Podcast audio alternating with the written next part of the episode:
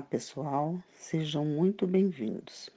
Aqui quem fala é a Edna e hoje vamos continuar com o 39 episódio do livro Jesus no Lar, de Francisco Cândido Xavier, pelo espírito de Nélio Lúcio, numa série de 50 capítulos. Capítulo O Poder das Trevas Centralizando-se a palestra no estudo das tentações, contou Jesus sorridente. Um valoroso servidor do Pai movimentava-se galhardamente em populosa cidade de pecadores. Com tamanho devotamento à fé e à caridade, que os espíritos do mal se impacientaram em contemplando tanta abnegação e desprendimento. Depois de lhe armarem os mais perigosos laços, sem resultados, enviaram um representante ao gênio das trevas, a fim de ouvi-lo a respeito. Um companheiro, de consciência enegrecida, recebeu a incumbência e partiu. O grande adversário escutou o caso atenciosamente e recomendou ao diabo menor que apresentasse sugestões. O subordinado falou com ênfase.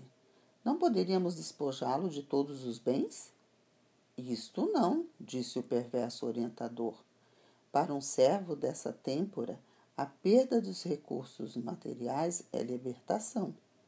Encontraria assim mil meios diferentes para aumentar suas contribuições à humanidade. Então, Castigar-lhe-emos a família, dispersando-a e constrangendo-lhe os filhos a enchê-lo do opróbrio e ingratidão, aventou o pequeno perturbador reticencioso. O perseguidor maior, no entanto, emitiu gargalhada franca e objetou. Não vês que desse modo se integraria facilmente com a família total que é a multidão? O embaixador desapontado acentuou. Será talvez conveniente lhe flagelemos o corpo, crivá-lo-emos de feridas e aflições. Nada disso, acrescentou o gênio satânico. Ele acharia meios de afervorar-se na confiança e aproveitaria o ensejo para provocar a renovação íntima de muita gente, pelo exercício da paciência e da serenidade na dor. Movimentaremos a calúnia, a suspeita e o ódio gratuito dos outros contra ele, clamou o emissário. Para quê? tornou o espírito das sombras. Transformar-se-ia no mártir, redentor de muitos. Valer-se-ia de toda perseguição para melhor engrandecer-se diante do céu.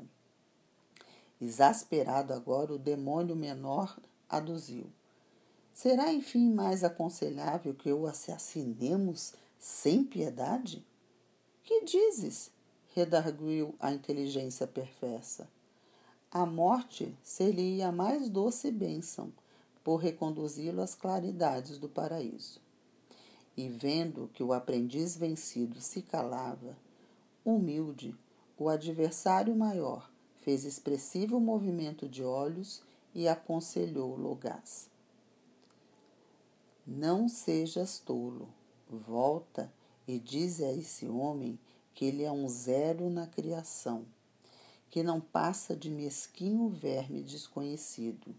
Impõe-lhe o conhecimento da própria pequenez, a fim de que jamais se engrandeças e verás. O enviado regressou satisfeito e pôs em prática o método recebido. Rodeou o valente servidor com pensamentos de desvalia acerca da sua pretendida insignificância e desfechou-lhe perguntas mentais como estas: Como te atreves a admitir algum valor em tuas obras destinadas ao pó? Não te sentes simples joguete de paixões inferiores da carne? Não te envergonhas da animalidade que trazes no ser? Que pode um grão de areia perdido no deserto? Não te reconheces na posição de obscuro fragmento de lama? o valoroso colaborador interrompeu as atividades que lhe diziam respeito e, depois de escutar longamente as perigosas insinuações, ouvidou que a oliveira frondosa começa no grelo. Frágil e deitou-se, desalentado, no leito do desânimo e da humilhação, para despertar somente na hora em que a morte lhe descortinava o infinito da vida. Silenciou Jesus, contemplando a noite calma.